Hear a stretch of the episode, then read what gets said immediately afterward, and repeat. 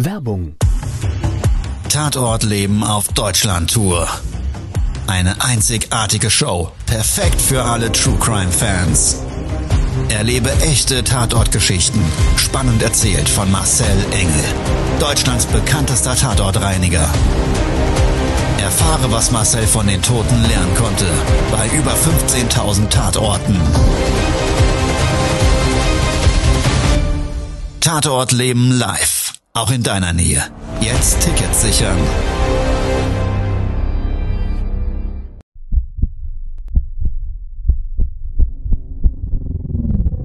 Todesursache. Der Podcast mit Tatortreiniger Marcel Engel. Es wird immer mal wieder in meinem Podcast vorkommen, dass wir sehr tief in das Geschehen eintauchen.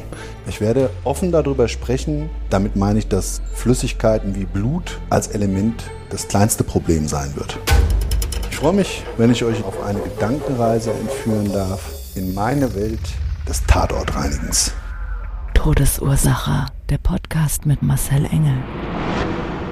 Hallo, schön, dass du heute dabei bist. Das ist eine sehr besondere Folge. Eine Folge als Dankeschön an alle, die bei Todesursache dabei sind. Es ist ein Jahr vergangen. Es ist un unglaublich. Irgendwann habe ich dieses Projekt mal ins Leben gerufen und mittlerweile ist auch rund um das, um diese Mindset-Marke Tatortreiniger Marcel Engel ganz vieles Tolles gewachsen. Und äh, an der Stelle darf ich gleich mal meine zwei Produzenten für Videocontent und andere Inhalte herzlich begrüßen. Das ist nämlich heute das ist einmal der Dennis. Äh, vielleicht erinnert ihr euch noch, ich habe äh, neulich schon mal bei einem Podcast mitgemacht. Das war das Spezial zum Thema Einsamkeit. Eigentlich ironisch, dass wir das Thema Einsamkeit dann zu zweit bestritten haben. Ähm, genau. Und äh, an meiner Seite mein sehr verehrter Kollege. Hi, äh, der Lukas. Ich bin zwar noch nie zu hören gewesen, aber ich sitze im Hintergrund jedes Mal und produziere das Ganze mit aus. Ja, deswegen ist heute hier mein, äh, wie nennt man es? Dein Debüt. Mein Debüt, meine Premiere in diesem Podcast und ja, es ist auf jeden Fall super, dass wir äh, in so kurzer Zeit doch so viele Leute damit erreicht haben. Und ich bin gespannt, ich freue mich. Ja, ich würde an der Stelle ganz gerne mal was ein bisschen zu den Zahlen sagen. Ja, also das ist ein wirklicher True Crime Erfolgspodcast, habe ich mir von Experten sagen lassen. Äh, kann an der Stelle wirklich nur sagen, kommt mir ein bisschen die Gänsehaut gerade. Vielen, vielen Dank an euch alle. Sensationell. Ja, wenn du an unserer Folge Todesursache Spaß hast und da auch Interesse hast, dann wirst du heute vielleicht viele Fragen beantwortet kriegen rund um mein Berufsbild und auch vielleicht ein Stück weit um meine Person. Wir haben über 200.000 Downloads innerhalb von einem Jahr. Vielen Dank dafür. Des Weiteren sind wir mittlerweile in dieser Community über 10.000 Abonnenten, die also regelmäßig den Podcast sich anhören und darüber hinaus auch fleißig kommentieren. Und ich bin wirklich ähm, ganz, ganz, ganz freudig überrascht, wie viele Menschen mittlerweile auch das, was so ein bisschen unterschwellig immer angeschnitten wurde, dieses Mindset-Thema mit kommentieren, mit begleiten und da auch ihren Sinn drin sehen. Weil um was geht's eigentlich? Es geht natürlich erstmal um die True Crime Geschichten, die ich jeden Tag erleben darf. Aber weit darüber hinaus habe ich mir halt über die Jahre hin so, ein, so eine Art Technik entwickelt. Ja, und an diesen Geschichten, und ich bin ein sehr empathischer Mensch, nicht dran kaputt zu gehen. Und es geht eigentlich immer schlussendlich um das Leben vor dem Tod. Und das bestmögliche Leben vor dem Tod wird es sich zukünftig auch in unserem Kurs drehen, Clean Up Your Life, wo wir mit verschiedenen Arten ähm, der Lebensumstände umgehen werden, das mit euch, mit dir gemeinsam aufbereiten, wenn du Interesse daran hast. Das kommt alles in den nächsten Wochen. Wir werden das veröffentlichen. Aber jetzt würde ich sagen, ähm, wir hatten eine Fragerunde gestellt. Genau, äh, wir haben euch gefragt da draußen, äh, was, was wollt ihr wissen auf, auf Instagram und ihr habt fleißig geantwortet. Ähm, ein paar Fragen hatten wir auch schon ähm, äh, euch schon vorgegeben, die ihr euch aussuchen könnt. Wie wir uns schon gedacht haben, kam des Öfteren dann mal der Kommentar, dass ihr doch gerne alle Fragen beantwortet haben möchtet. Und äh, ich würde sagen, äh, so machen wir das auch. Ne? Also äh, kommen wir vielleicht gleich mal zur ersten Frage, Marcel. Wie bist du Tatortreiniger geworden? Ja, also Geschichte für sich extrem lange und um da jetzt nicht ein fünf Stunden Podcast draus zu machen, kürze ich das mal ab. Ich war Jungunternehmer, 20 Jahre alt, Autohändler und gleichzeitig Abschleppdienstunternehmer, habe ein Kopfschussfahrzeug einschleppen dürfen, das heißt von der Versicherung beauftragt wurde, jemand, der sich im Fahrzeug suizidiert hat mit, mit einer Schusswaffe, dieses Fahrzeug einzuschleppen. Mein erster Kontakt mit den sterblichen Überresten eines Menschen ähm, war eine Riesensauerei, hat riesig gestunken. Ich war jung, ähm, wollte unbedingt, nachdem mir die Versicherung das Auto angeboten hat zum Kauf, meinen Schnitt daran machen, wollte Geld verdienen. Das war in meiner Wertewelt so zwischen 20 und 30 ganz weit oben. Hat sich ein bisschen gewandelt an der Stelle gleich mal eingeschoben. Und es war dann aber so, ich wollte das Auto kaufen, alle haben mich davor gewarnt, ich habe es getan und dann gibt es eine Story für sich dazu. Aber was ich dazu sagen kann, da war mein Interesse an dem Tod und an dem Leben und vielleicht in Verbindung dessen das zukünftig als Berufsbild auch abzubilden, für mich geweckt. Und ich habe mich dann an diesem Tag mehr oder weniger des Fahrzeugverkaufs dazu entschlossen, dass ich Tatortreiniger mindestens mal nebenberuflich und dann ist da eine Passion draus geworden, äh, innerhalb von kürzester Zeit dann hauptberuflich äh, werden wollte. Äh, man muss dazu sagen, dass du es geschafft hast, ne, das Fahrzeug zu reinigen. Sonst wäre das vielleicht anders gekommen. ja, ja, das war also, oh ja, also es war ein Thema für sich und jeder, der jetzt äh, die Geschichte hören möchte, der, wir werden demnächst nochmal aufrufen, ja, also die Geschichten sind halt wirklich ein bisschen ähm, so, dass sie äh, ja auch so die gesamte Bandbreite dieses Geschehnisse und da gab es schon wieder so viele Verkettungen von Umständen. Äh, da muss ich dazu sagen, wenn ich die jetzt anfange zu erzählen, ist da glaube ich schon mal eine Stunde weg. Ja, also jeder, der die Geschichte hören will, sehr sehr gerne. Wir rufen noch mal dazu auf, aber ich kann nur sagen, ich habe meine Passion drin gefunden und das ist ja schon mal äh, aus heutiger Sicht. Ich hatte das letztens gerade gepostet. Ähm, äh, manchmal komme ich mir ein bisschen wie ein Freak vor. Ja, also weil du bist dann da die Biomasse am Aufnehmen und so weiter und siehst ja halt extrem viel ekliges Dreck, Madenzeug und so weiter und hast halt auch immer das, das Leben, was du von den Menschen da wegräumst, äh, vor Augen und das ist schon irgendwie, wenn man sich dann morgens drauf freut, auf so einen Auftrag, genau erstmal, Dennis schmunzelt. Ja, ähm, das ist irgendwie, es fühlt sich erstmal komisch an. Also wenn ich das einen Außenstehenden erzähle, sagt er, sag mal, was ist denn das für ein Vogel? Ja, also naja, aber gut, ich habe es geschafft, genau, das Auto zu reinigen. Ich habe es auch erfolgreich verkauft und ähm, das war so die Geschichte, wie ich Tatortreiniger geworden bin. Du hast gerade eben schon mal angesprochen, dass einige dieser ähm, oder dass dieser Tatort, dein erster Tatort, für dich doch sehr eklig war. Und in deiner langen Laufbahn als Tatortreiniger hast du ja durchaus einige Tatorte mitbekommen. Und da kommen wir direkt zur zweiten Frage. Was wäre denn so aus deinem Gedächtnis jetzt, wenn du dich daran erinnerst, zurückerinnerst, was wäre denn so der ekligste Tatort, an den du dich erinnern kannst? Ja, also man sollte ja immer glauben, dass das, was wir Tatortreiniger machen, ausschließlich A dem Tod zu tun hat. Der Tatort, ja, als geschehenes Mord oder Gewaltverbrechen, ja, das stimmt auch, aber nicht immer führt das zum Tod. Aber gerade so die Aufträge, die so eine Verkettung von Umständen sind, die es dann besonders eklig machen, das sind eigentlich die Dinge, die dann gar nicht mit der Biomasse des Verstorbenen zu tun haben, sondern eher mit anderen Ereignissen, Stromausfall und dann machst du ganz unbedacht, ich sage jetzt mal einfach in so einer Wohnung, ähm, wo der Strom abgestellt wurde und der Leichnam Wochen oder Monate lang vorher gelegen hat, da weißt du ja, du lässt dich darauf ein, Leichenfund, alles klar, lag leere Monate irgendwo äh, und es ist einfach so, dass dann dieser biologische Ablauf extrem ist aber du machst dann irgendwie einen Kühlschrank auf und denkst an nichts Böses und da lebt es drin und diese Geruchswolke, die dich dann da erfasst, die ist x-fach schlimmer wie der Verwesungsgeruch, der sich in den Räumlichkeiten verteilt hat. Da kann es dann schon mal kurz hochkommen, da wirkt man mal kurz und dann einmal wieder tief Luft holen und runterschlucken, dass wieder alles da ist, wo es hingehört. Das ist natürlich so ein Thema für sich. Aber es gibt noch viele andere Sachen und ich will auch jetzt heute die Folge nicht dazu nutzen ähm, und euch zu viel zu verraten, sondern ganz im Gegenteil, ich möchte eigentlich so ein bisschen Spannungsbogen für die nächsten Folgen aufbauen, weil auch da werdet ihr noch so einiges zu hören bekommen.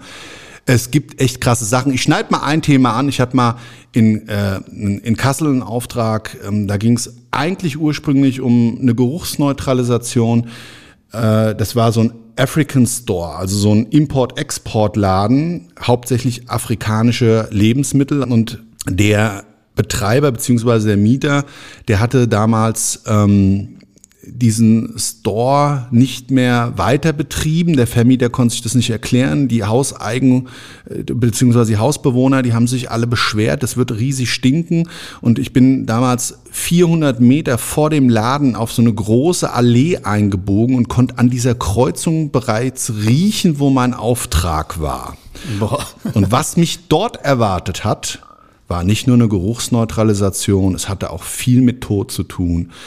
Und es war echt eine ganz krasse Nummer.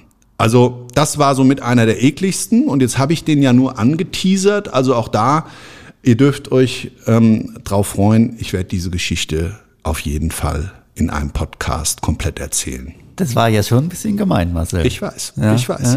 Ja. Bin ich aber auch gespannt. Ich, gut. Du okay. darfst ihn ja ausproduzieren. Du hast ja sozusagen alles nochmal schon mal Vorfeld, ne? Vorveröffentlichung. Okay, okay. Ich, ich bin gespannt. Äh, kommen wir zur nächsten Frage. Ähm, äh, ganz ähnlich, mal gucken, ob du uns auch da so schön anteasern kannst. Was war denn dein gruseligster Fall?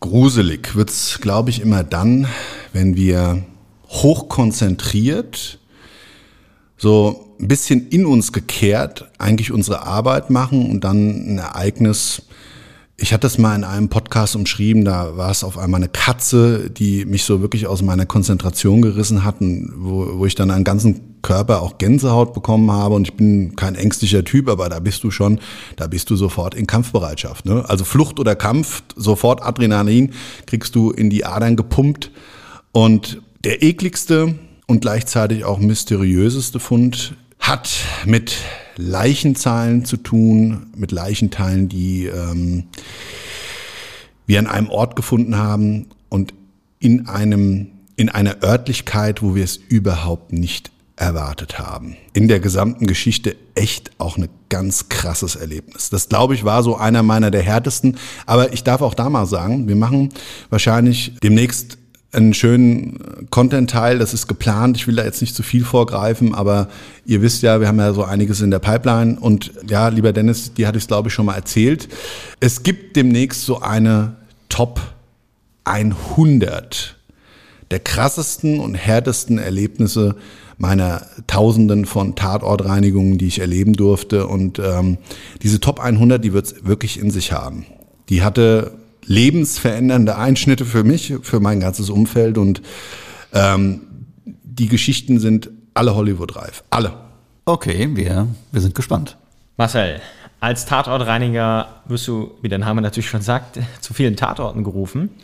Und zu vielen Tatorten, die natürlich auch, äh, wo ein Verbrechen vor sich gegangen ist. Und hast du dir denn in all den Jahren schon mal die Frage gestellt, ob du denn nicht eventuell auch Spuren verwischt Vielleicht hat, also vielleicht hast du dir mal gedacht, die Polizei hat vielleicht noch nicht alles aufgenommen an äh, Beweisen oder es gibt Dinge, die die vielleicht übersehen haben. Gibt es denn Momente, wo du dachtest, ja, ich glaube, ich verwische hier gerade Spuren? Ich drücke mich mal so aus. Es gibt ja ganz, ganz viele Mythen über das perfekte Verbrechen. Und was wäre denn hilfreicher als den perfekten Spurenbeseitiger zu engagieren, nämlich den Tatortreiniger. Es gibt so eine ganz geile Serie, die ich letztens gerade mir komplett reingezogen habe mit meiner Frau. Unfassbar geil, die heißt Blacklist. Und da ist immer auch wieder ein Tatortreiniger dabei, der eben die Spuren von ähm, den äh, Mord- und Gewaltverbrechen dort beseitigt. Also das ist wirklich so sensationell aufbereitet, diese Serie. Und der Tatortreiniger als solches da auch immer wieder positioniert. Das ist natürlich nicht unsere ursprüngliche Aufgabe. Wir können tatsächlich aber bis hin zu einer DNA-freien Reinigung umsetzen. Das ist allerhöchste Kunst und wird im Regelfall bei Leichenfundortreinigungen von dem Standardkunden nicht gewünscht. Wann wird sowas überhaupt gewünscht? Wir machen das zum Beispiel in Ausbildungszentren der Polizei. Da reinigen wir Räumlichkeiten, wo zukünftige Kripo-Beamte, angehende Kriminalbeamte ausgebildet werden zu profilen. Und genau dort wird von uns DNA frei gereinigt. Und in der Vergangenheit war es so, es gibt so Muster, Muster von Kunden, wo ich sagen würde, okay, die Antworten, die Fragen, die emotionale ähm, äh, Ausrichtung des Kunden bestätigt sich einfach in so Art Schablonen. Und wenn die komplett abweichend sind, dann hast du natürlich ein extrem komisches Gefühl dabei, wenn du dort einen Tatort reinigst. Also wenn du nicht die Standardfragen beantwortet kriegst und eben so wie, ich glaube, der äh, gibt's ja diesen Film The Cleaner, eben dann Teil eines Verbrechen werden könntest. Bei der Vielzahl der Tatorte, die wir schon gereinigt haben, gab es tatsächlich Momente, wo wir uns persönlich gefragt haben, sind wir gerade der Teil wie in dieser Netflix-Serie The Cleaner, nur dass wir nicht bewusst dort das eingebunden erledigen, sondern eben sozusagen äh, ungefragt Teil des Verbrechens werden, indem wir die Spuren beseitigen. Die Frage vielleicht wenigstens um eine Frage mal wirklich zu beantworten. Ja, solche Situationen gab es schon häufig und wie gehen wir damit um? Da möchte ich vielleicht auch nochmal Stellung zu nehmen. Wir teilen das dann Ermittlungsbehörden mit. Oder aber wir haben auch schon Aufträge abgebrochen. Bevor oder nachdem ihr sauber gemacht habt? Ja, eben. Also die Frage, die ist absolut berechtigt und da ist ja immer die Frage dabei, wann fällt einem das denn auf? Also wenn ein Kunde einen Auftrag erteilt, okay, und der beantwortet die Fragen halt nicht so, es gibt halt Menschen, die sind halt anders. Ja, und ich glaube, darauf kann man und darf man das nicht auslegen. Ähm, und es ist jetzt so, dass ich persönlich das auch schon hatte und ich dann in dem Augenblick einfach den Auftrag abgebrochen habe und dem Kunden gesagt habe, passen Sie auf, wir können da nicht weitermachen. Bin dann nochmal in mich gegangen und äh, ja, alles, was wir dann im Nachgang gemacht haben, ist dann eine Behörde alarmiert. Ja, also ich kann es ruhig sagen, die Polizei. Es hat sich in dem Fall aber nicht bestätigt, dass es ein Verbrechen war. Das Schwierige dabei ist ja, du diskreditierst ja sofort einen Menschen, du ja, drückst dem praktisch einen Stempel auf, dass er ein Verbrecher ist. Also das ist auch eine echt krasse Nummer, das ist echt schwierig. Aber, und das will ich dann vielleicht auch nochmal ich habe jetzt ja speziell meinen einen Fall da vor Augen gehabt. Ich hatte aber auch schon Situationen, wo ich sage, okay, also das ist wirklich so alles zusammenhängend, mysteriös, komisch, fühlt sich nicht gut an. Und da stellst du dir dann wirklich die Frage, machst du weiter oder machst du nicht weiter? Im Regelfall führen wir unseren Job durch. Und ja. Aber gab es denn dann jetzt schon mal eine Situation, wo du tatsächlich äh, was bereinigen solltest, äh, was noch Beweismaterial war. Genau, also was wir schon wirklich häufig hatten, einfach an, anhand der Vielzahl unserer Aufträge, dass wir je nach Ermittlungsstand, also wir haben äh, die Freigabe bekommen äh, durch, die, durch den Kunden und der vorher durch die Polizei, Ermittlungen abgeschlossen, unnatürlicher Tod ausgeschlossen. Und im Nachgang, nachdem wir vor Ort waren, wurde trotzdem nochmal die Ermittlung aufgenommen. Und da fragst du dich natürlich schon, irgendwas muss da ja dann nicht ganz stimmig gewesen sein, weil diese Fälle hatten wir bestimmt schon na, 10, 15 Mal in den ganzen Jahren. Das ist natürlich auch merkwürdig. Das ist aber so, dass der Datenschutz auch damals schon, auch wenn das jahrelang her ist teilweise, ähm, wir kriegen da einfach keine Auskunft. Wir sind da nicht Bestandteil äh, der Auskunftspflichtigen, die damit eingebunden werden. Und wenn du da fragst, kriegst du auch keine Antwort das ist so ein, so ein Thema für sich, es fühlt sich nicht nur komisch an und gerade wenn du so einen Fall hast, wo die Ermittlung nochmal aufgenommen wirst, da fragst du dich natürlich beim nächsten Mal automatisch, hm, na hoffentlich ist dann nicht auch das wieder so ein Fall, wo dann später nochmal ermittelt werden muss. Ja, wie du schon gesagt hast, ähm, Stoff für so manchen Hollywood-Film und Netflix-Serie. Aber mal gucken, was die Zukunft uns da noch bringt. ähm, kommen wir zur nächsten Frage, Frage 5. Ja, Marcel, musstest du schon mal in deiner eigenen Familie Tatortreiniger werden? Ja, leider. Ähm, das Problem ist, über den Fall oder über so, so, so sehr persönliche Dinge, die mir dann wirklich auch so, also weil das ist extrem schwierig. Also wenn ja, du da, äh, kann sich jeder vorstellen, du hast vielleicht, also Familie ist ja immer ein sehr weit äh, läufiger Begriff. Was ich als Familie bezeichne, ist ja nur nicht die genetische Familie, sondern da sind auch Menschen wirklich wie Freunde, die sind wie Familie für mich. Ja, Ja. das ist, äh, da habe ich, da habe ich einfach eine bestimmte Wertewelt. Dadurch positioniere ich auch andere Menschen, die außerhalb einer sogenannten Blutslinie Ja, so der, liegen. der innere Kreis so. Genau. Also und ja, wenn ich den jetzt schon alleine mit einbinde, bin auch da ich leider schon gefordert gewesen und das fühlt sich extrem ätzend an. Ich kann das nicht, ich kann da, ich finde da gar keine Worte dafür. Ähm, hatte ich schon dreimal im Gesamten und jedes Mal anders hat sich's angefühlt und es ist wirklich äh, total surreal, weil ich meine, ich sage jetzt mal so, wenn du einen Familienangehörigen hast und wärst dann der Arzt, der demjenigen weiterhilft, ähm, hast du, glaube ich, einfach eine ganz andere, kann sich jeder vorstellen, emotionale Bindung an deinen normalen Routineablauf. Du weißt auf einmal, dass das, was da zu bereinigen ist, ein Bestandteil eines für dich wichtigen Menschen war. Und das ist das, was das dann extrem schwierig macht. Hast du vielleicht auch da ähm, in Erwägung gezogen, die Bitte, den quasi den Auftrag abzulehnen? Nee, aber was ich ja jederzeit hätte machen können, ich hätte ja einfach einen anderen äh, Mitab äh, Mitarbeiter von mir Kollegen, können.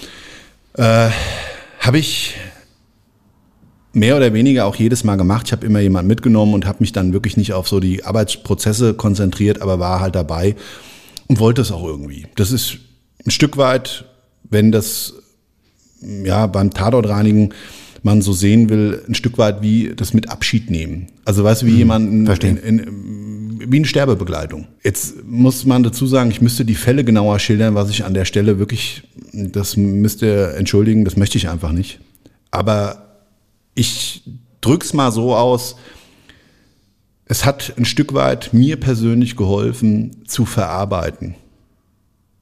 Ja, also wenn du etwas cleanst, das ist ja auch so unser Mindset-Gedanke, unser, unser Clean Up Your Lives, wenn du einfach etwas beräumst in deinem Bewegen, also es kommt keine Veränderung ohne Bewegung und genau da ist es auch so, wenn du eben Szenarien durchläufst und durchspielst, das kann, und da, da rate ich auch übrigens keinen Menschen dazu. Also bitte ruft euch einen Tatortreiniger und nicht, weil wir mehr Arbeit haben wollen und weil das unser, unser äh, verkäuflicher Faktor ist. Nein, darum geht's überhaupt nicht. Ich, ich, bin, ich bin Vollprofi. Und ich habe auch einfach eine gewisse Resilienz. Ja, also ich habe einfach eine gewisse Stärke. Das bildet bei mir kein Trauma ab.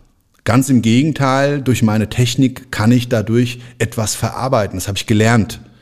Wie bei anderen Schicksalen auch, die mir sehr nahe gingen, wo sich's angefühlt hat, als wären es Verwandte, meine Familie oder Freunde. Manchmal fühlt sich das wirklich so an. Du bist so tief bei dem Tatort drin, dass genau dieses Gefühl bei mir persönlich zumindest so hochkommt und dies so für, sich für mich darstellt. Ja, aber vielleicht mal raus aus dieser sehr, sehr harten Frage. Aber ich wollte sie an der Stelle trotzdem beantwortet haben. Okay, danke schön. So, dann kommen wir jetzt auch schon zu den User-Fragen, die ihr uns gestellt habt. Ja, vor allen Dingen war es ja so, Lukas, Dennis und ich, wir haben hin und her überlegt. Also wirklich vielen, vielen Dank nochmal an der Stelle. Wir haben so extrem viele geile Fragen gekriegt. Da hätte ich mir, ich, also ich war erstmal baff erstaunt, habe ich euch ja auch gesagt, wie viele Leute sich darauf gemeldet haben. Also un, unfassbar. Vielen Dank und ähm, Ihr habt ja schon gehört, so ein paar Fragen, das hatte, hattest du ja gerade gesagt, Dennis, ne? Äh, in Lukas, nee, Lukas hat's gesagt. Entschuldigung, Lukas hatte, wir hatten einen kurzen Cut gemacht, das kriegt ihr ja alles nicht mit, weil ihr kriegt ja den fertigen Podcast nur zu hören. Und Lukas ähm, sagte was. Jetzt hau noch mal raus, was du vorhin äh, angemerkt hast. Genau, ja, ich habe diese Podcast-Aufnahme kurz unterbrochen, weil ich mir dachte, wir haben jetzt unseren äh, Zuhörern fünf Fragen gestellt und ich glaube, wir haben zwei von denen gerade so beantwortet. Und da habe ich so gefragt, können wir das überhaupt bringen? Ja, und dann habe ich gesagt, ähm, ja, wir werden Fragen wirklich direkt beantworten, aber es gibt halt auch Fragen, die möchte ich euch einfach nicht nehmen, weil ich müsste jetzt einen ewig langen, also das sind ja einzelne mögliche für euch wirklich schöne Podcast-Folgen und ich möchte euch die Spannung nicht nehmen. Es gibt noch, wie gesagt, hunderte Geschichten zu erzählen, aber wenn ich dann eben nach den härtesten gefragt werde, dann möchte ich sie euch auch gesamteinheitlich schenken, weil es einfach glaube ich, wenn man das so in seiner Kurzfassung macht, nicht dasselbe sein wird. Und vor allen Dingen kann ich dann auch nicht vermitteln, wie sich es für mich angefühlt hat, etc. etc. Und ich glaube, das ist dir und jedem anderen auch wichtig, der sich den Podcast äh, oder der den Podcast hört. Mhm. Aber gut, wir haben uns auf jeden Fall für, ich weiß gar nicht, nochmal so Ah, fünf, sechs, zehn Fragen entschieden aus den vielen, vielen ähm, Fragen, die ihr gestellt habt. Und ja, dann Ja, da komme ich direkt mal mit einer auf dich zu, Marcel. Und zwar wurde gefragt, wie lange dauert denn eine Reinigung von einer Wohnung oder von einem Tatort? Natürlich hängt es von verschiedenen Faktoren ab, ist klar. Aber kannst du da was im Allgemeinen zu sagen? Ja, kann ich. Also natürlich hast du schon ganz genau gesagt, du bist ja voll im Thema drin, weil wir auch gerade die Tatortreiniger Academy aufbauen, diese Online-Schulung. Wir sind ja ein recht großes Unternehmen, Schul geschult habe ich mein Personal schon immer. Aber wir machen das jetzt zukünftig, wir verkaufen unser Wissen. Ähm, ich glaube einfach, dass wir in dem Bereich mit 27 Jahren, 15.000 Tatorte international extrem viel Erfahrung haben und möchten unser theoretisches und praktisches Wissen zukünftig an alle die weitergeben, die Bock haben, diesen Beruf zu praktizieren in Zukunft. Und ich glaube, dass wir somit den besten Standard jedem bieten können, den man in dem Berufsbild lernen kann. Ich glaube, ich, ich habe noch nichts gehabt, was man äh, in dem Beruf ähm, sehen muss, um ein richtig guter Tatortreiniger zu haben. Ich glaube, ich habe sie alle gesehen, die Härtefälle. Die Geschichten sind zwar immer anders, aber so dieses Bauphysikalische und so weiter. Aber ich komme auf den Punkt, da hätten wir nämlich eigentlich eine andere Frage schon mit beantwortet. Wie kann man Tatortreiniger werden? Was gibt's für Voraussetzungen? Physisch, psychisch stark sollte man sein. Und ähm, ganz wichtig ist, ja, dann am besten bei uns lernen. Und ich sage das jetzt mal ganz unverblümt. Ich glaube, wir sind so mit einer der richtig, richtig guten Fachbetriebe im Bereich der Tatortreinigung. Aber genug der Eigenwerbung. So, die Frage, Entschuldigung, war Werbung Ende. Werbung Ende, ja. Genau, die Frage nochmal. Also, wie lange dauert denn im Schnitt so eine Tatortreinigung von einer Wohnung oder Ach genau, ja. Also, ähm, du hast es schon gesagt, die äußeren Einflüsse spielen natürlich eine ganz, ganz relevante Rolle. Das heißt, die Umgebungstemperatur, die Umgebungseinflüsse, Sonneneinstrahlung und so weiter und so weiter, verschiedene, die dort bei dem Verwesungsprozess einfach zusätzlich ein Problem darstellen können. Das heißt, man kann es nicht ausschließlich an der Liegedauer festmachen. Aber im Grundsatz kann man mal so sagen, wenn man eine Reinigungsmaßnahme vornimmt, dann ist es so, dass wir im Schnitt für das Bereinigen der Oberflächen, Desinfektion und Geruchsneutralisation mit einer Schädlingsbekämpfung im Standard bei 80 Prozent aller unserer Aufträge zwischen vier und sechs Stunden benötigen. Warum? Es gibt dort gewisse Einwirkzeiten, weil meistens reden wir nur von wenigen Quadratmetern, die dort betroffen sind. Aber, und das ist halt das Relevante dabei, wenn du zum Beispiel mit Blut- oder Eiweißproblematiken eben an dem Leichenfundort zu kämpfen hast, dann gibt es Enzyme, Enzymreiniger spezielle, die auf der Fläche ihre Einwirkzeit brauchen, um wirklich ihr volles Leistungsvermögen halt zu entfalten. Und genauso ist es bei Desinfektionsmitteln, du hast eine gewisse Einwirkzeit und so weiter und so weiter. Und dieses Gesamtpackage führt dann am Schluss eigentlich zu dieser bestmöglichen Leistung für den Kunden. In dem Rahmen einer Leichenfundortreinigung bewegen wir uns zwischen vier und sechs Stunden. Da kann ich vielleicht direkt mal eine eigene Frage noch stellen, die mich nämlich interessiert. Sehr gerne. Äh, was ist denn so die, die, der längste Auftrag, den du hier hattest? Also, was war denn der Tatort, wo du am längsten dran gereinigt hast? Oder Ja. wie lang ging der dann? Das ist eine sehr gute Frage und ich hätte da jetzt auch schon mal so eine direkt auf dem Schirm. Auch da gibt's wieder wahrscheinlich so 10, 20 vergleichbare. Und die Länge ist natürlich jetzt für dich erstmal in Stunden, Tagen oder so definiert. Die Frage ist ja, wie viele Leute arbeiten da dran? So, und von einem Einsatz möchte ich da gerade, der mir gerade so vor Augen ist, vielleicht mal erzählen, den wir hatten in einem Fachwerkhaus. Fachwerk drei Stockwerke ähm, im Schwäbischen, in der Altstadt und ähm, dort waren wir auch einem Leichenfund, einem, einem doppelten Leichenfund, einem Suizid entsprechend einer extremen Flüssigkeitskontaminierung ausgesetzt. Und wenn man das Bauphysikalische eines Fachwerkhauses kennt, und auch gerade da bilden wir drauf explizit aus, ja, dass man also darüber hinaus mal einen normalen Oberfläche weg, wisch und weg, so funktioniert's halt oftmals nicht. darüber hinaus Kenntnisse hat, dann weiß man, dass das gerade von der Struktur her mit dem Holz als Konstruktionselement und gerade auch der statischen Thematik in Verbindung mit Denkmalschutz, du darfst nämlich nicht ohne weiteres Oberflächen entfernen, die vielleicht nicht mehr dekontaminiert werden können in Bezug auf die Körperflüssigkeiten. Und explizit meine ich damit zum Beispiel Holzbalken. Also Holzbalken, wenn die flüssigkeitsdurchtränkt sind mit dieser fettigen, eiweißhaltigen und dann auch natürlich geruchsbildenden Flüssigkeit, dann hast du ein Problem. Und da gibt es spezielle Verfahrensweisen, auf deren Basis du dann eben dieses Bauwerk statisch nicht angreifen musst und schon gar nicht dem Denkmalschutz, das, da darfst du ja nicht einfach irgendwas entfernen, und das so umsetzen kannst, dass das dann funktioniert und der Kunde ein hundertprozentiges Ergebnis kriegt. Und dieser spezielle Fall, der hat mit fünf Mann 14 Tage gedauert. Immer wieder abschnittsweise, weil was passiert ist, es sind circa geschätzte 150 Liter Flüssigkeit über die haupttragenden Balken von dem dritten Stockwerk bis in den Keller runtergelaufen und haben auf Fläche massiv komplett den gesamten Bereich dort kontaminiert. Man muss dazu sagen, das ist das, was aus den Leichnamen circa schätzungsweise ausgetreten ist. Warum? Die waren in ärztlicher Behandlung, hatten vorher ein gewisses Körpergewicht und bei Leichenfund hat man dann festgestellt, dass die also massiv in dem Rahmen ungefähr Körperflüssigkeit verloren haben.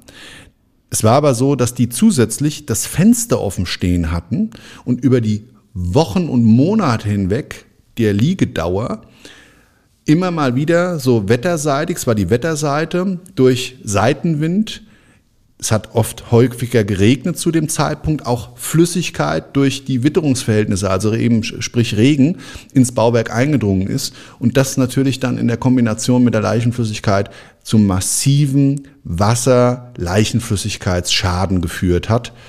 Und das war schon eine echt krasse Nummer. Zwei Wochen.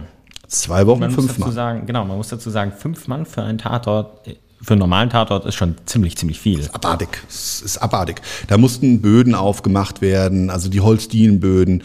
Dann ist da so eine, so eine Schüttung drin, so eine Lehmschüttung an den Wänden. Und das, also es war ein Riesenakt. Wir hatten da natürlich auch immer wieder noch mit den Instandsetzern, also so Bauwerkssanierern zu tun, die dann später die Flächen instand setzen äh, mussten. Und da waren ständige Gespräche und dann Verfahrensschritte mussten da entwickelt werden, die wir vorher überhaupt nicht hatten. Ich sag's mal so, es wäre keine Alternative gewesen, das Haus abzureißen, weil es stand unter Denkmalschutz, aber der Gesamtaufwand war schon echt richtig krass. Du sagtest, das war in Deutschland. Das war in Deutschland. Das war in Deutschland. Denn, na, es gab eine super Überleitung zur nächsten Frage. Hattest du denn schon spektakuläre Einsätze im Ausland? Ja, und auch da bin ich extrem dankbar, dass ich irgendwann mal Werbung außerhalb von Deutschland geschaltet habe. Es war dann so, wir waren äh, in, in München unten ansässig und dann irgendwann habe ich mal einen Kunde angerufen, ob wir denn auch in der Steiermark, in wunderschönen Österreich, für ihn tätig sein könnten. Er hätte dort eine Ferienwohnung und auf diese Auftragsanfrage hin habe ich dann in Wien äh, Werbung geschaltet und so weiter. Und so hat sich so unser Netzwerk ein bisschen ausgeweitet. Und ich habe viele Stammkunden, die mittlerweile auch immer wieder Aufträge von Deutschland ausgehend unser Team im Ausland haben möchten. Zusätzlich natürlich noch unsere Filialen. Und ich bin in Belgien gewesen schon, in Paris mehrfach, in Österreich, in der Schweiz. Also alles, was so den deutschsprachigen Raum anbelangt und die Benelux-Länder. In Holland waren wir schon. Wir sind jetzt, und äh, auch da wirklich extrem dankbar, unsere Leistung angefordert worden in New York und in Washington. Ich darf das ruhig sagen, am 1. März haben wir in New York eine Filiale eröffnet. Das sieht dann immer so aus, das ist eigentlich recht unspektakulär und ist jetzt nicht irgendwie so ein Einkaufsladen oder so. Dann ist dann irgendwo ein Lager, da mieten wir eine Garage, einen Lagerplatz an, wie auch immer. Ähm, dann haben wir eine Erreichbarkeit natürlich per Telefon. Das wird dann im Moment nach Deutschland geschaltet und äh, dann geht dann jemand englischsprachiges ans Telefon.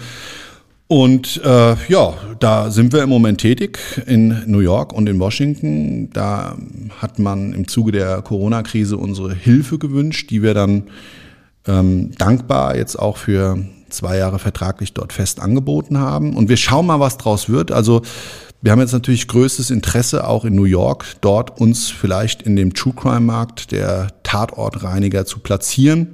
Mal schauen, was draus wird. Die haben nicht auf uns gewartet. Es wird auch vorher schon die Aufträge dort von anderen fähigen Unternehmen wahrscheinlich bedient worden sein. Aber naja, schauen wir mal. Da muss ich auch irgendwann mal wirklich eine Podcast-Folge draus machen.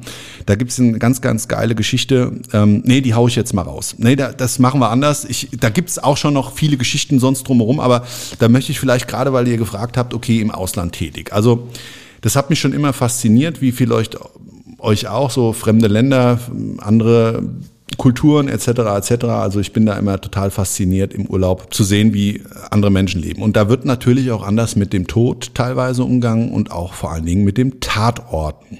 In New York habe ich einen lieben Freund, der da ein großes Unternehmen, ein Tatortreinigungsunternehmen auch hat. Also ich habe das jetzt schon mal ausgeplaudert. Und ähm, mit dem sind wir da auch in Kooperation. Also wir werden auch da tätig werden im Bereich der Tatortreinigung. Und sobald das die ähm, Corona-Krise zulässt, werde ich auch da rüberfliegen und da werden wir auch einen schönen Video-Tatort-Leben mal zu machen. Das wird alles kommen. Aber was ich eigentlich erzählen möchte, ich habe mit dem mal gefacetimed. Dann war es so, dass der, das ist ein ganz uriger Typ, der hat also immer so eine Latzhose an, ja, ein weißes, weißes Rip-Shirt, mit so Knöpfen hier oben, so eine Knopfreihe. Da sind auch drei, vier Knöpfe immer offen. Das ist ein richtiger Buddy, also der hat auch richtige Brustmuskulatur und dann hängen da immer so seine schwarzen Härchen heraus. Also der Typ ist ein Original. Immer so braun gebrannt, äh, eine Glatze. Ähm, hat zwar noch Haare, aber so, so, so sieht so ein bisschen aus wie so, äh, wie heißt der nochmal? Äh, Dwayne The Rock Johnson. Ne, also ich wollte gerade Super Mario sagen. Nee, nee, nee, nee. Okay, nee. nee, nee. Also es ist echt ein Typ. Der ist ein echter äh, lieber, lieber Kerl. So. Also er auf jeden Fall hockt dann immer so an der Straße da irgendwo in New York. Weiß das jetzt alles nicht, aber äh, da hockt er auf jeden Fall immer so auf seinem Art Gartenstuhl. Und es, ich habe mal mit dem gefacetimed, da sind seine Autos da rein und rausgefahren aus seinem Lager. Das ist nämlich so an seiner Lagerhalle. Und dann äh, diese breiten Straßen da in Amerika, das ist ja auch nochmal ein bisschen anders wie hier, ja. Und auf jeden Fall, er hockt dann so und auf einmal, wie wir gerade telefonieren, fallen Schüsse im Hintergrund. Bam, bam, bam. Und ich denk, was ist denn das jetzt? Und er sagte, ey Marcel, warte mal ganz kurz hier, der hat gerade geschossen da vorne, da 300 Meter weiter hier, ich muss mal ganz kurz dahin und so weiter. Sag ich, das ist nicht dein Ernst. Doch, warte mal, komm, komm, schnimm Schmidt, schnimm Schmidt. Also er latscht da mit mir über die Gas rüber im, im Schlepptau äh, sein FaceTime-Ding, also hält es so als in das, im Selfie-Modus und macht dann so einen Switch rüber zu dem Tatort. Ah, guck mal da, hier muss ich bleiben, muss gleich hier aufgewischt werden und so weiter. Also der Typ ist allerhärteste Härte. ja, ich habe dann gesagt, das ist jetzt nicht dein Ernst. Doch, also er, er hat dann sich da hingestellt, hat dann mit mir weiter telefoniert. Also die haben da echt einen krassen Umgang. Ich meine, das ist Ganggewalt gewesen, also da haben sich irgendwie Gangster gegenseitig abgeballert und dann war dann da Blut und ich weiß nicht, ob der dann wirklich der Tatort gereinigt hat. Wir haben uns darüber dann im Nachgang nicht mehr ausgetauscht, aber wir haben dann noch ein bisschen gequatscht. Und dann kam die Polizei und die haben ihn dann auch da begrüßt. Und hat er gesagt, hier, guck mal, mein Kollege hier aus, aus Germany und hin und her. Das, also es war total skurril. Aber ähm, ja, da, da gibt's noch eine, eine andere Geschichte, die ich mit ihm erlebt habe, auch so in so einem FaceTime-Modus, wo er mich in einen Tatort reingeholt hat und hat mir was gezeigt.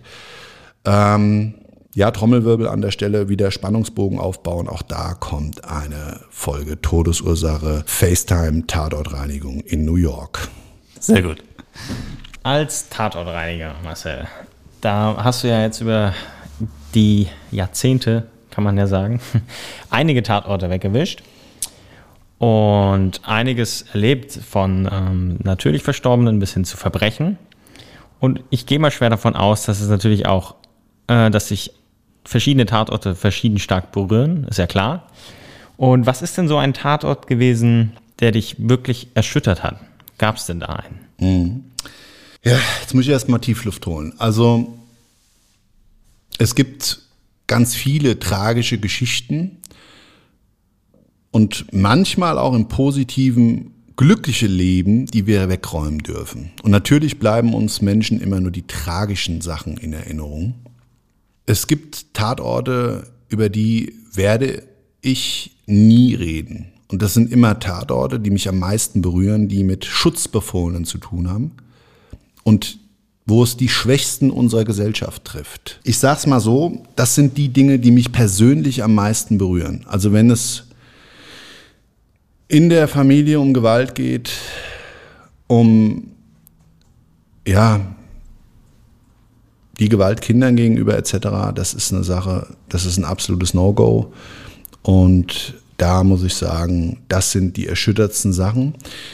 Wir handeln das hier so, dass wir solche Aufträge nur ganz speziellen Tatortreinigern in unserem Unternehmen auch ja, übergeben. Die müssen nicht nur für sich gefestigt sein, sondern auch den Menschen vor Ort eine absolute Professionalität.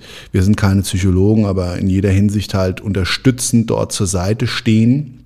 Und das ähm, ist extrem unterschiedlich. Ja, also da ist jetzt schwierig drüber zu sprechen, aber das sind die Sachen, die mich persönlich in meinen 27 Jahren jetzt am meisten berühren und die mich auch ja immer mal wieder auf den Boden der Tatsachen zurückholen und vor allen Dingen äh, ja vielleicht auch noch mal so hm, ja wie soll ich das ausdrücken? Das Spiegelbild unserer Gesellschaft in vielerlei Hinsicht dann manchmal so darstellen, dass ich weiß, es gibt wirklich ganz, ganz viel Bedarf, auch manchmal positiv zu denken. Und das ist jetzt natürlich gerade in dem Kontext extrem schwierig, weil Gewalt in der Familie, Gewalt überhaupt ist äh, für den Arsch. Äh, wenn Gewalt im Ring stattfindet, dann ist das was ganz anderes wie auf der Straße anderen Menschen gegenüber als Meinungsbildnern und so weiter und so weiter. Ich will jetzt nicht hier zum, zum Weltverbesserer werden. Ähm, da sehe ich mich auch gar nicht. Aber ich glaube, es gibt ganz, ganz viel Bedarf, dass wir einfach in vieler Hinsicht positiver denken und wir versuchen gerade bei solchen Gewaltverbrechen, das hört sich das total bescheuert an in meinen Augen. Ich finde auch immer, ich habe da auch noch irgendwie kein, kein, kein, keine Möglichkeit für mich gesehen, das besser auszudrücken, aber ich habe ja selber vier Kinder und wenn ich mir vorstellen würde, meine Kinder werden mir von jemand anderem gewaltsam aus dem Leben gerissen, dann ist das einfach extrem krass. Ich glaube, das kannst du nicht verarbeiten. Oder beziehungsweise, nein, muss das anders aus, ausdrücken. Ich glaube, wir werden ein Leben lang brauchen, bis zu unserem Tod, da immer wieder dran zu arbeiten. Und wenn man so solche Schicksale sieht, dann weiß ich immer, was das einzig Positive, was ich für mich dann immer rausziehen kann, ist wirklich zu sehen, dass wir uns alle anderen drumherum, Menschen, die wirklich richtig lebenseinschneidende Probleme haben, mit denen sie ihr ganzes Leben lang kämpfen können, Traumata etc., äh, nicht kämpfen können, kämpfen müssen, müssen, müssen, ja, ähm, dass wir alle irgendwie in unserer Gesellschaft hier gerade bei den 10 bis 20 Prozent der Weltbevölkerung, die wir zu allem Zugang haben, ja, also zu Medizin, zu Trinken und zu Essen haben.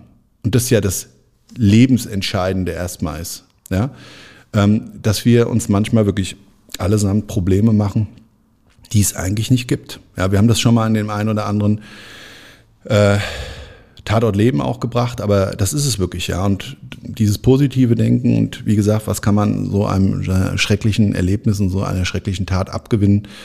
Ähm, da gar nichts. Das meine ich damit nicht, sondern das drumherum, das das Leben dann ausmacht und da positiver zu denken und ähm, sich das immer vor Augen zu halten, dass wirklich Menschen Extremschicksale haben und im Leben damit klarkommen müssen und oder aber auch äh, Einbußen im Leben haben, die es zum Überlebenskampf auffordert. Ja, ja, aber gut. Wie gesagt, wir wollen jetzt hier nicht äh, eine, eine Trauerklos-Sendung daraus machen. Ich sag's mal so: Da wird noch ganz, ganz viel kommen. Clean Up Your Life ähm, wird genau so ein Bestandteil sein, zu sagen, es gibt eine Lebensmatrix, die uns einfach ermöglicht, in unserem linearen Denken des Glücks immer glücklich zu sein, immer irgendwas im Leben zu haben, was schön ist, das einfach in einer noch optimaleren Form erleben zu können und auch die Techniken dazu, um das realisieren zu können und auch die Motivation, es auch durchzuziehen, vor allen Dingen an seinen Zielen und Wünschen und Lebensträumen ein gutes und schönes Leben vor dem Tod zu haben, einfach äh, ja, bestmöglich umzusetzen. Die nächste Frage schließt, glaube ich, ganz gut an die vorige Frage an. Und zwar, gibt es für dich Grenzen würdest du einen Auftrag ablehnen? Nein, es hat einen ganz einfachen Hintergrund. Ich habe diesen Job deshalb so lieben gelernt, weil er extreme Dankbarkeit bei unseren Auftraggebern mir zurückschenkt. Diese Dankbarkeit, die ich wirklich von jedem Einzelnen dann immer wieder bekomme, es sagt nicht jeder Danke, aber ich spüre das ja und ich merke ja, dass den Menschen, gerade wenn es dann um äh, Tatortreinigung im äh, äh, Verwandtschaftsbereich geht und so weiter, dass wir da wirklich helfen dürfen, helfen können und als besten und schönsten und größten Lohn die Dankbarkeit unserer Kunden bekommen. Und genau deshalb gibt es auch keinerlei Art von Aufträgen, die ich persönlich jemals ablehnen würde. Und wenn sie noch so hart sind und uns hart psychisch fordern, dann sehe ich uns gerade in der Verpflichtung, Menschen an der Stelle als Hilfepol zur Seite zu stehen und den Leuten das Problem, was sie selber nicht bereinigen können, in ihrem Problembereich dort abzunehmen. Uns wurde jetzt öfter mal die Frage in einem Kommentar gestellt, auch ähm, was du tust, um von deinem Ab äh, Job Abstand zu bekommen. Also sprich, dass du das nicht äh, mit nach Hause nimmst. Ich meine, ich persönlich, ich musste dich ja oder ich durfte dich auch schon das eine oder andere Mal zu einem Tatort begleiten, aus internen Gründen. Und bei meinem ersten Tatort habe ich das persönlich natürlich auch mit nach Hause genommen. Ich habe da den Abend lang auf jeden Fall noch und den Tag danach noch drüber nachdenken müssen, habe das ja persönlich mitgenommen. Und da habe ich mich eigentlich auch gefragt, wie machst du das, wie trennst du berufliches und privates? Das ist eine sehr, sehr coole Frage und ich kann die auch ganz klar beantworten. Ich kann das nicht trennen. Das geht gar nicht. Du siehst so viele krasse Geschichten. Also ich kann es nicht trennen. Ich weiß nicht, wie das anderen Tatortreinigern geht. Ich kann da nicht abschalten. Das ist auch gar nicht nötig, weil das ist das Leben. Das ist mein Job.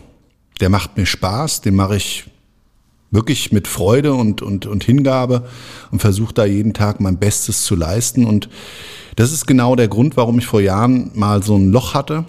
Und das war mit 30, wo ich gesagt habe, okay, ich möchte den Job nicht mehr ausüben weil ich es einfach nicht auf die Spur gebracht habe, damals bei meinem damaligen Entwicklungsstand, dass ich genau das zwanghaft versucht habe, abzuschalten von diesen Themen, raus aus den Themen zu kommen und auch mir aufgezwungen habe, da nicht drüber nachzudenken, wenn ich zu Hause bin und so weiter und so weiter. Und das ist völliger Blödsinn. Ja, so funktioniert das Leben nicht. Wenn uns was beschäftigt, müssen wir drüber nachdenken.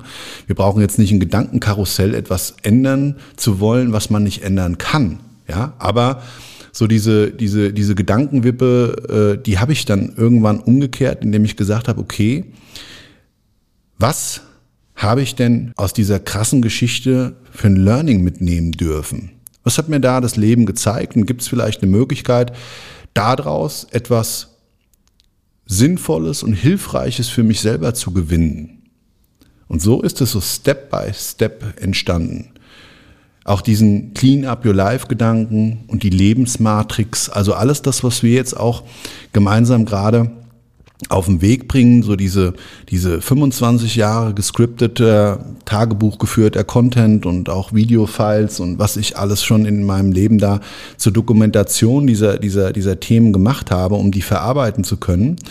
Und ich glaube, da ist was ganz Geiles draus entstanden, weil mein Verständnis hat mein Beruf auf jeden Fall geschärft für das Leben vor dem Tod. Und ich meine, wir haben alle irgendwo eine Positionierung, die wir im Leben haben möchten und wollen, glaube ich, oder viele von uns eigentlich immer das Gleiche. Wir wollen, wir wollen geliebt werden, wir wollen erfolgreich sein, wir wollen möglichst gesund sein, körperlich, seelischer Natur und so weiter und so weiter. Und diese drei Lebensbausteine, die sind aber immer wieder ein bisschen, oder wir werden immer ein bisschen davon abgehalten, indem eigentlich das normale Leben stattfindet. Ja, und da kann man ja immer nur sagen, was ist denn das normale Leben? Wenn du und ich, wir gucken jetzt zusammen aus dem Fenster, wir sehen halt was anderes. Das wird nicht das Gleiche sein. Ja, der große Umriss, der ganze, das ist das, was da ist. Aber was wir aus diesen Bildern machen, die Bilder unseres Lebens, ja, da schreiben wir persönlich jeden Tag, jede Sekunde aufs Neue unser eigenes Storyboard des Lebens dazu. Und das ist genau das, was ich da für mich gewinnen konnte aus diesen Katastrophen oder auch glücklichen Leben der Menschen meine Learnings rauszuziehen. Und auch genau das ist, glaube ich, der schönste Ansatz. Warum ich das überhaupt mache, ist, ich möchte die diese True Crime Geschichten, diese Lebenstatorte anderer Menschen deshalb platzieren, für alle, die es interessiert, weil der tiefste Grund, klar, wer jetzt nur die Geschichte hören will, sehr gerne ist er dazu eingeladen, sehr, sehr gerne, äh, weil es natürlich auch spannend ist und natürlich auch mich persönlich immer wieder ein Stück weit auch ähm, fasziniert, so dieses, ah, diese krassen Erlebnisse. Es ist tatsächlich auch ein bisschen ein Stück weit manchmal so eine Art, ja, Sucht geworden. Nicht immer noch was Spektakuläres zu erleben, aber so irgendwie so wieder etwas mitnehmen zu dürfen. Ja, genau das ist es, was ich für mich da drin gefunden habe, warum ich das machen möchte.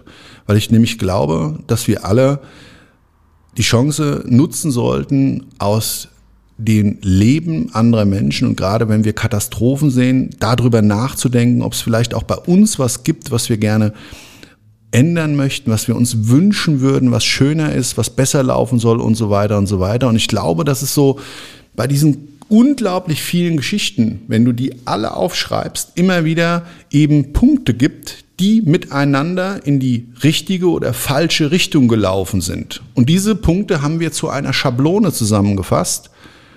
Und das ist das, was Clean Up Your Life der Mindset-Kurs wird. Und diese Lebensmatrix, die werden wir demnächst nochmal im Video genauer erklären, könnt ihr euch drauf freuen. Wenn ihr Bock habt, schaut es euch sehr, sehr gerne an. Wir machen nächste Woche einen Relaunch meiner Seite, marcelengel.com. Ich glaube, da wird so ein bisschen vielleicht in der Seite auch erkenntlich, wo wir hin möchten. Und wenn ihr Bock drauf habt, ich lade euch alle gerne ein. Wir werden ganz, ganz, ganz, ganz, ganz viel Free Content zukünftig auch weiter anbieten, der jeden Einzelnen für sich vielleicht und egal ob erfolgreicher Geschäftsmann, Geschäftsfrau, Familien, äh, Mama, Papa, es ist völlig egal, welchen Beruf du hast. Ich glaube, es ist völlig egal, in welchem sozialen Schema du da gerade selber bist. Es ist für jeden was dabei und es kann jeder was finden, wenn er eine Lebensgeschichte vom anderen Menschen hört und wir gemeinsam da so die Lebensschablone drauflegen. Ja, wow, okay. Gut, das weiß ich gar nicht, äh, wie ich jetzt die Überleitung zur nächsten Frage machen soll. Ja, vielleicht eine etwas seichtere Frage. Ja? Und zwar haben wir hier die Frage, wie denkst du über Schotti, den Tatortreiniger? Ganz ja. kurz, äh, ihr habt die ZDF-Serie Der Tatortreiniger mit dem fantastischen Biane Mädel. Genau, Marcel, hast du schon mal eine Folge geguckt und äh, ja, Wie ja. findest du das? Also ich habe ich hab mir ein paar Folgen reingezogen. Sehr, sehr geiler Typ. Ich mochte den auch schon vorher. Er hat er vorgespielt bei äh, Stromberg. Stromberg, Stromberg ja. genau, ja. Da hat er auch so eine sehr, sehr geile Rolle verkörpert. Also der Typ ist sensationell. Ich mag den als Typ, als Schauspieler und auch die Typografien, die er da immer anbietet, äh, per Excellence. Also geiler Typ, geiler Schauspieler an der, an der Stelle. Äh, Hut ab.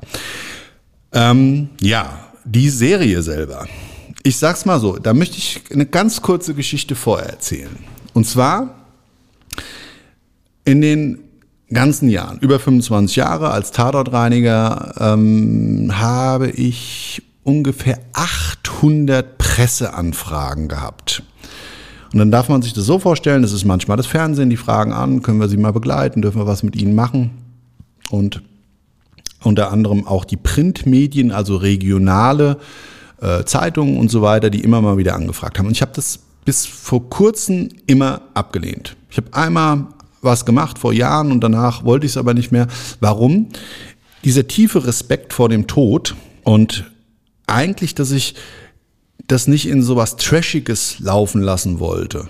Was ich, glaube ich, als große Gefahr ähm, finde, dass man den Tod eben nur noch rein so trashy und hyped und also das soll kein äh, Hollywood-Horrorfilm äh, werden, was wir auch als Produkt anbieten. Und deshalb habe ich mir lange, lange, lange Zeit darüber Gedanken machen müssen.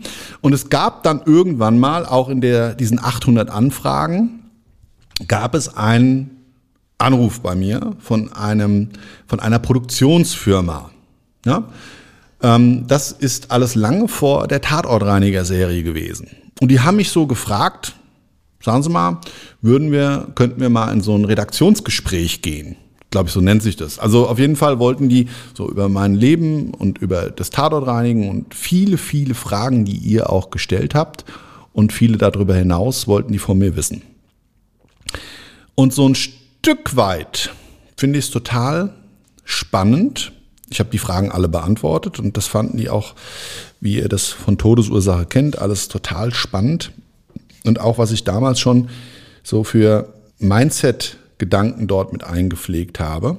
Ja, und dann kurz drauf, so nicht allzu langer Zeit später, kam dann diese Serie auf den Markt. Und ich sag's mal so, die müssen sich natürlich gerade bei sowas auch, glaube ich, dann, oder ich glaube, das gehört zum, zum ähm, professionellen Journalismus einfach dazu, dass dann recherchiert wird und so weiter und so weiter. Ja, und wer weiß, wer weiß, wer weiß, vielleicht ist ja die ein oder andere Geschichte in dem Storytelling vielleicht damals sogar so da gefallen.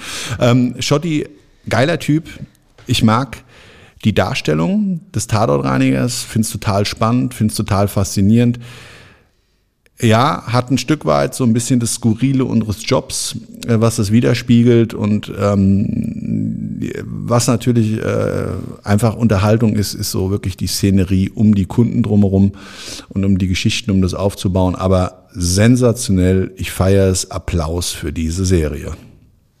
ist wahrscheinlich wie mit, äh, mit jedem, jedem Film oder jeder Serie, die sich mit irgendwas äh, Realem beschäftigt, was jetzt nicht die, die, das Geschehen eins zu eins wiedergeben soll.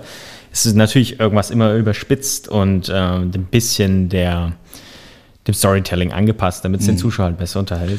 Ja, aber ich glaube, also was wirklich sehr trefflich äh, ist, also ich habe, wir haben ja ganz viele Tatortreiniger bei uns und auch vielen, mit denen wir zusammenarbeiten, national, international ähm, und ich kann es immer mal so sagen, es, ist, es, ist, es fühlt sich nicht für jeden Tatortreiniger an, so wie für mich. Das ist so und das ist auch okay für mich.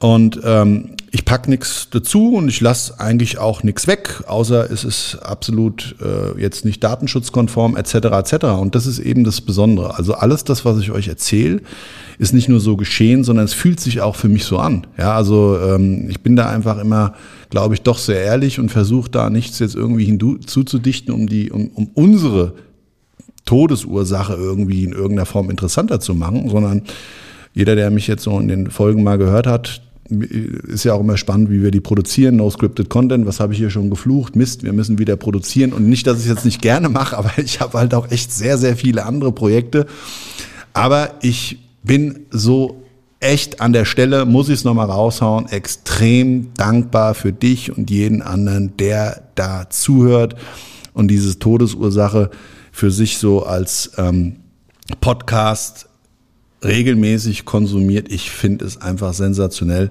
und hätte nie gedacht, dass das auf so ein großes Interesse stößt. Also nochmal vielen, vielen, vielen Dank an der Stelle. Ähm, so, also jetzt nochmal, das sind so ganz, also wir hätten noch Fragen beantworten können ohne Ende. Aber wenn wir jetzt schon mal bei dem Podcast sind und naja, also wie auch immer, jetzt mal spontan die Frage an euch zwei. Oh, oh, oh, oh, jetzt kommt's. Habt oh Gott, oh Gott, ihr oh Gott, oh Gott, noch oh Gott. eine Frage? Lukas, du zuerst. Eine Frage an dich. Ja. Nö, Jetzt ne? muss ich überlegen. Spontaner Urlaub. Äh, spontan? Ja, Marcel. Also, äh, Spontaner Urlaub. Ich frage dich ja zwischen Tür und Angel immer so viel. Ja, genau, das muss man jetzt auch nochmal sagen. Die zwei sind mir ja äh, äh, sehr ans Herz gewachsen hier in der Produktion. Ich kann auch nur sagen, ich, ich predige es ja immer wieder, Sie zwei können das bestimmt bestätigen.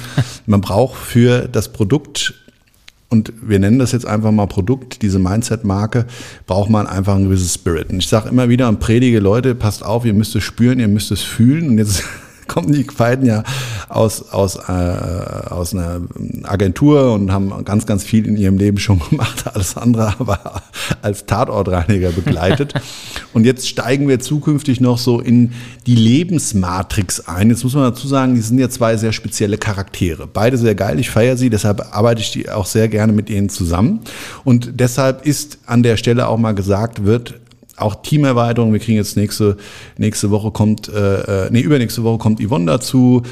Ähm, die wird uns dann textlich unterstützen und so weiter und so weiter. Und das wird also eine sehr, sehr geile Nummer. Ich mache jetzt schon mal riesig Werbung wieder für etwas, was noch gar nicht gibt, aber ich freue mich halt extrem darauf, viel mehr mit euch zu teilen wie nur diesen Podcast, weil ich glaube, es gibt ganz, ganz viele geile Sachen zum Nachdenken ähm, die es lohnenswert sind, die mal anzustoßen und wie gesagt auch die Möglichkeiten und Schablonen dann vielleicht für sich sogar, wenn man dann einen Änderungswunsch hat, in vielerlei Hinsicht da etwas zu machen. Aber jetzt nochmal an der Stelle. Habt ihr noch irgendwas, was jetzt geklärt werden muss, außer Urlaub?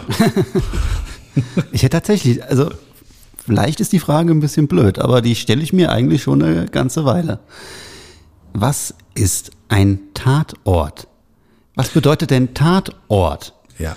Ne? Da ist ja jetzt, also ich meine, du, du bereinigst ja nicht nur jetzt, ich sag mal, Mordfälle, wo, wo eine Verbrechenstat stattgefunden hat. Wieso heißt das Tatortreiniger?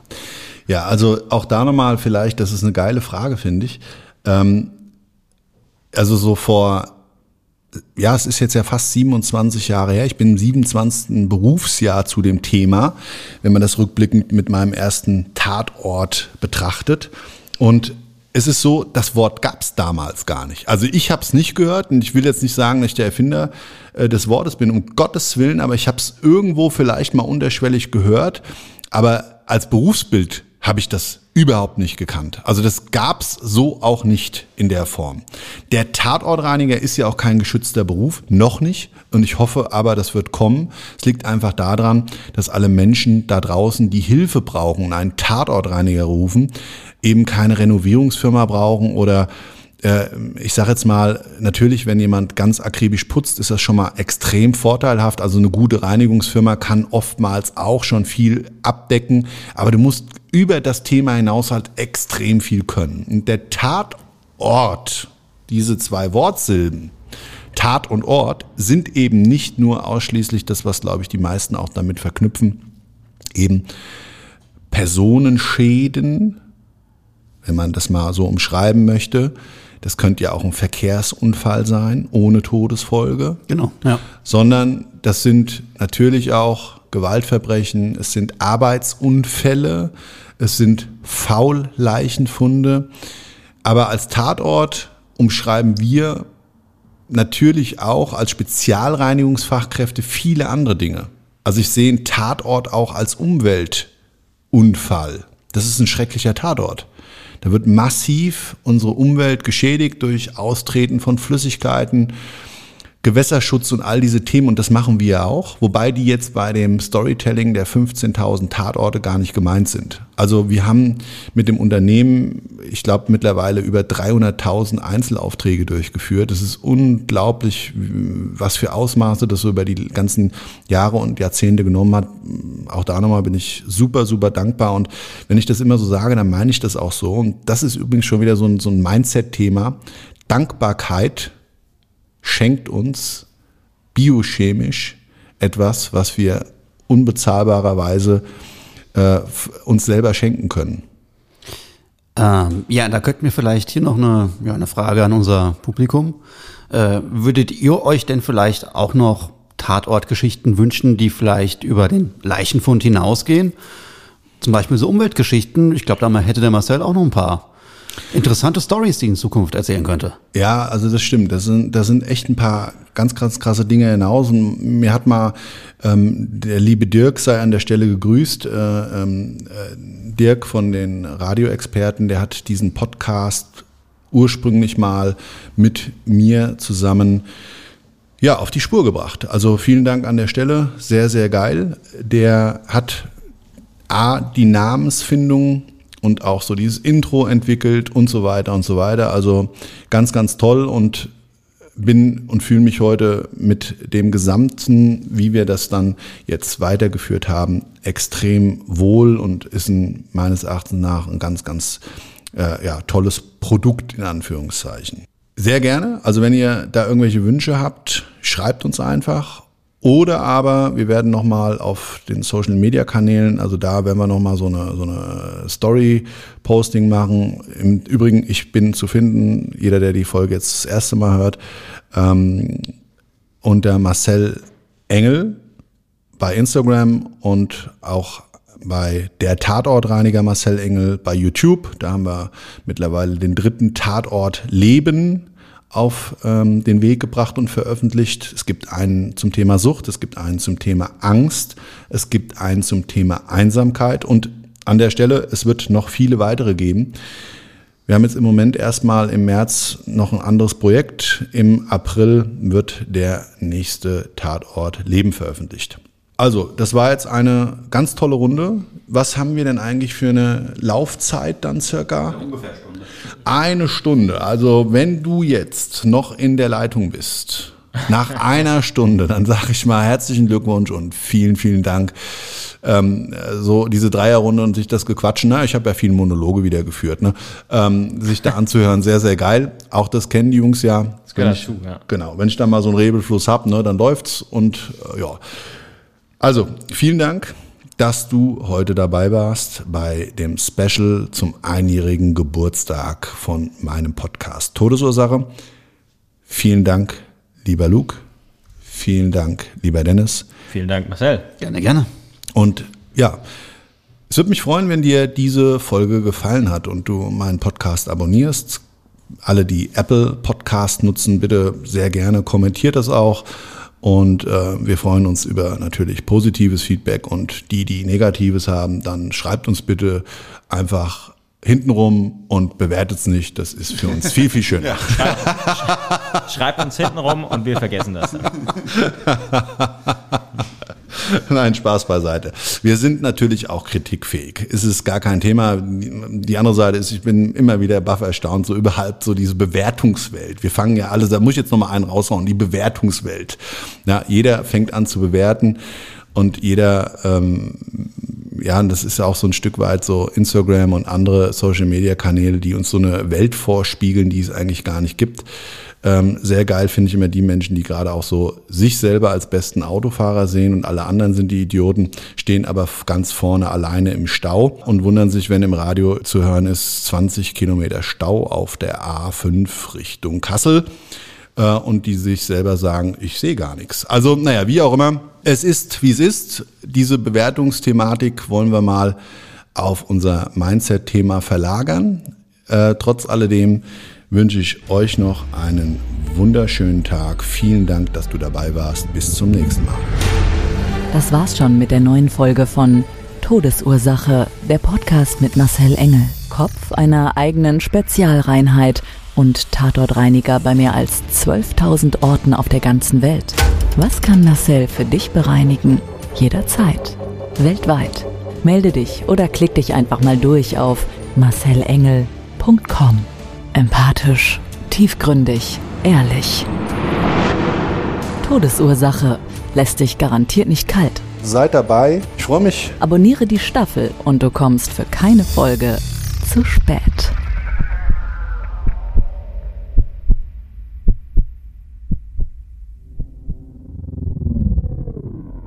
Sind wir soweit?